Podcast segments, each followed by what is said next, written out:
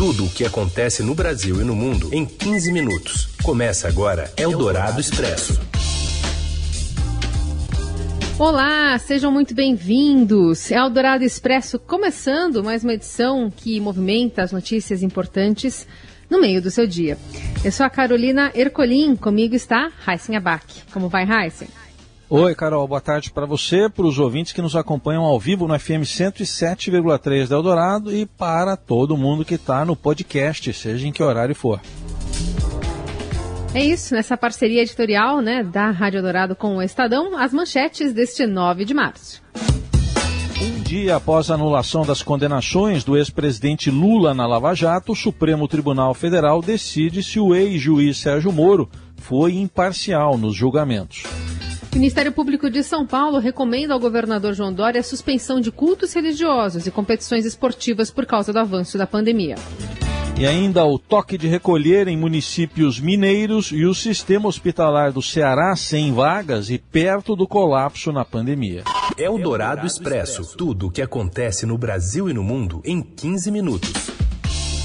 O ministro Gilmar Mendes incluiu na pauta da segunda turma lá do Supremo Tribunal Federal a análise do recurso sobre a suspeição do ex-juiz Sérgio Moro em julgamento da Lava Jato.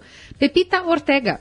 Boa tarde, Carol. Boa tarde, Heisen. O ministro Gilmar Mendes, do Supremo Tribunal Federal, decidiu colocar na pauta da sessão da segunda turma da Corte desta terça o habeas corpus em que a defesa do ex-presidente Lula pede que seja declarada a suspeição do ex-juiz Sérgio Moro no processo do triplex do Guarujá. O movimento entra em rota de colisão com a decisão do ministro Edson Fachin, que declarou a perda de objeto do recurso de Lula ao anular todas as condenações do petista na Lava Jato.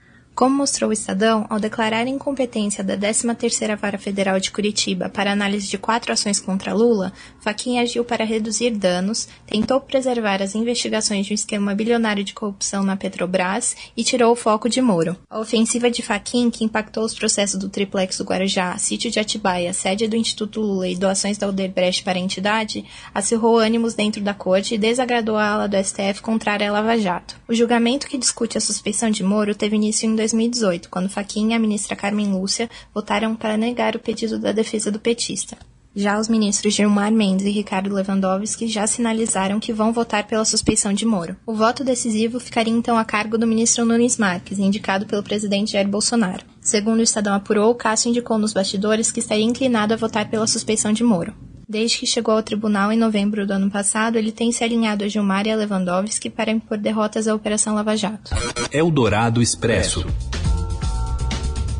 O líder do governo na Câmara, Ricardo Barros, alvo da Lava Jato em 2020, avalia que a anulação das condenações do ex-presidente Lula no âmbito da operação fortalece o presidente Jair Bolsonaro. O entendimento é o de que o ministro Edson Fachin do STF atuou na direção de preservar o ex-juiz Sérgio Moro para salvar a operação. Na prática, a decisão de Fachin devolve ao petista a condição de ficha limpa e lhe permite participar da próxima sucessão. Fica polarizado entre Lula e Bolsonaro. Vejo que isso favorece o presidente Bolsonaro, na medida em que Lula não unirá as esquerdas, e dificulta muito o caminho daqueles que gostariam de concorrer à presidência da República como candidatos alternativos, até para a formação de alianças.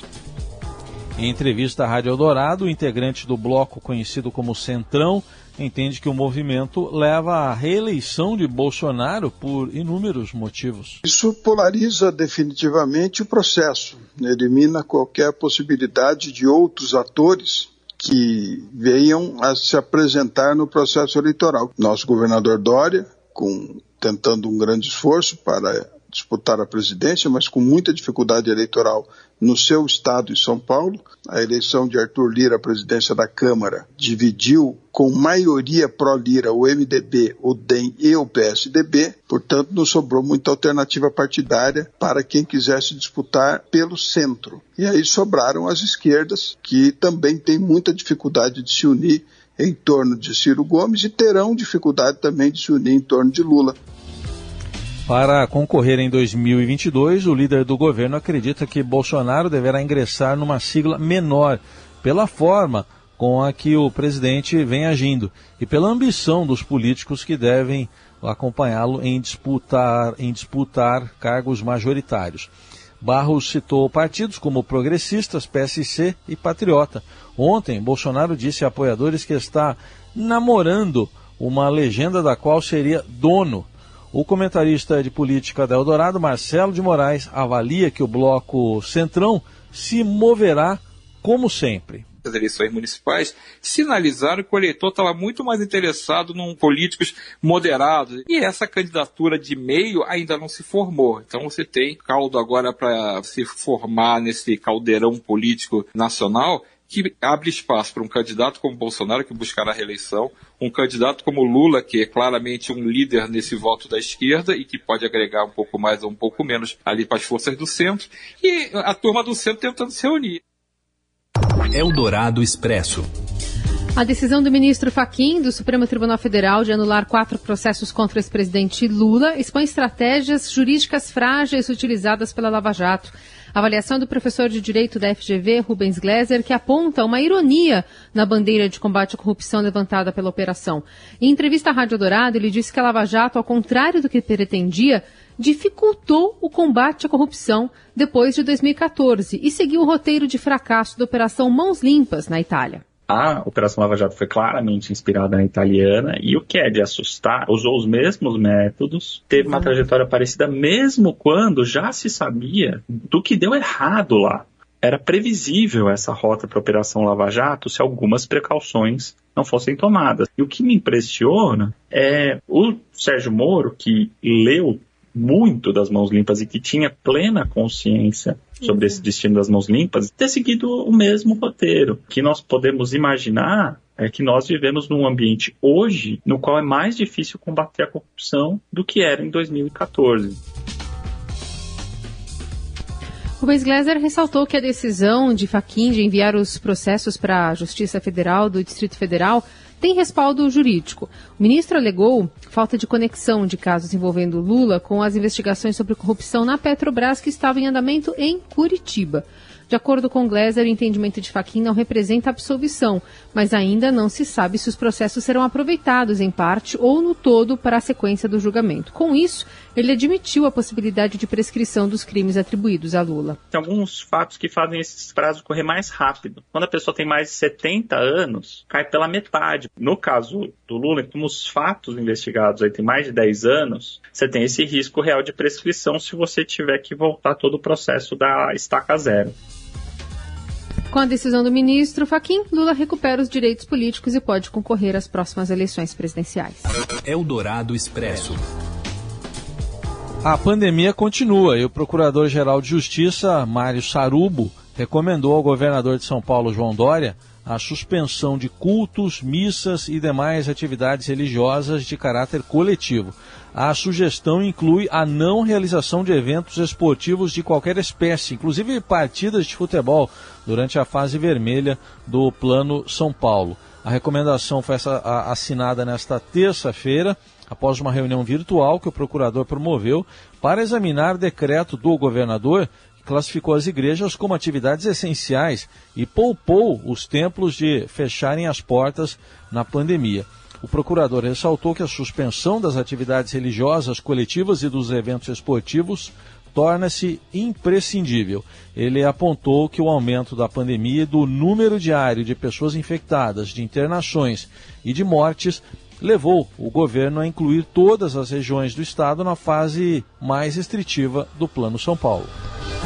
Ainda no Sudeste, o agravamento da pandemia em Minas Gerais fez com que o governo do estado criasse uma nova faixa, a Onda Roxa, dentro do programa implantado para tentar frear a expansão da doença. As, a entrada das prefeituras na nova fase se determina pela gestão Romeu Zema e é obrigatória. Dos 853 municípios do estado, 194 estão hoje na fase roxa do programa Minas Consciente.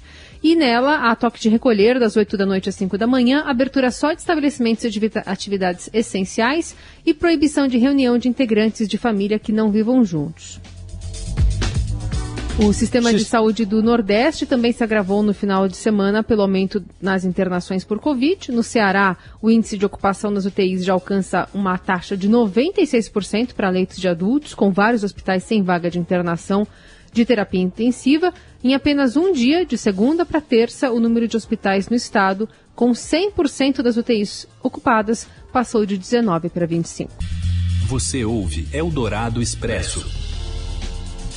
Seguimos com as principais notícias desta terça-feira. E ainda tem repercussão da final da Copa do Brasil, em que o Palmeiras foi campeão em cima do Grêmio.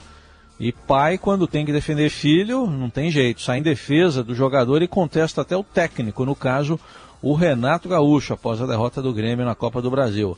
Fala, Robson Morelli. Olá, amigos. Hoje eu queria falar de uma situação inusitada, mas não muito incomum no futebol quando pai e mãe entra em defesa do seu filho em determinado clube. Foi exatamente isso que fez Eduardo Correia. Ele é pai do Jean-Pierre que joga no Grêmio. Jean-Pierre não vem jogando bem, Jean-Pierre foi afastado do time na decisão do Grêmio com o Palmeiras da Copa do Brasil. No mesmo dia que o Palmeiras foi campeão, domingo, o Grêmio perdeu, Jean-Pierre entrou no segundo tempo.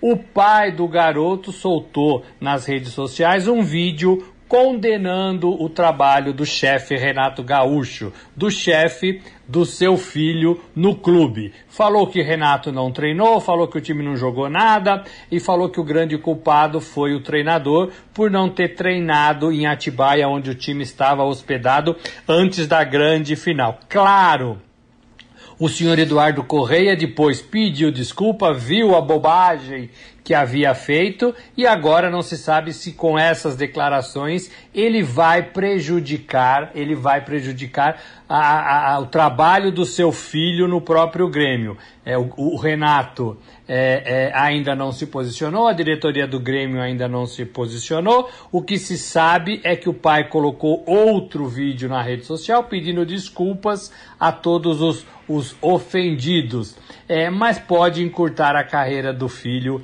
lá em Porto Alegre. O Grêmio renovou contrato com o Renato por mais um ano e já coloca em marcha todo o seu planejamento para a temporada 2021. Resta saber se Jean Pierre vai estar neste planejamento, vai estar nesse grupo para todo ano. É isso, gente. Falei, um abraço a todos, valeu. Eldorado Expresso. Prestes a completar 98 anos, no dia 19 de abril, a escritora Lígia Fagundes Telles será homenageada na Festa Literária Internacional da Mantiqueira, que será realizada online entre os dias 18 e 21 de março. Uma das maiores escritoras brasileiras e autora de obras como Ciranda de Pedra, As Meninas e Antes do Baile Verde, Lígia será tema de uma programação especial que contará, por exemplo, com depoimentos de escritores de três gerações sobre a influência de sua obra na produção literária brasileira.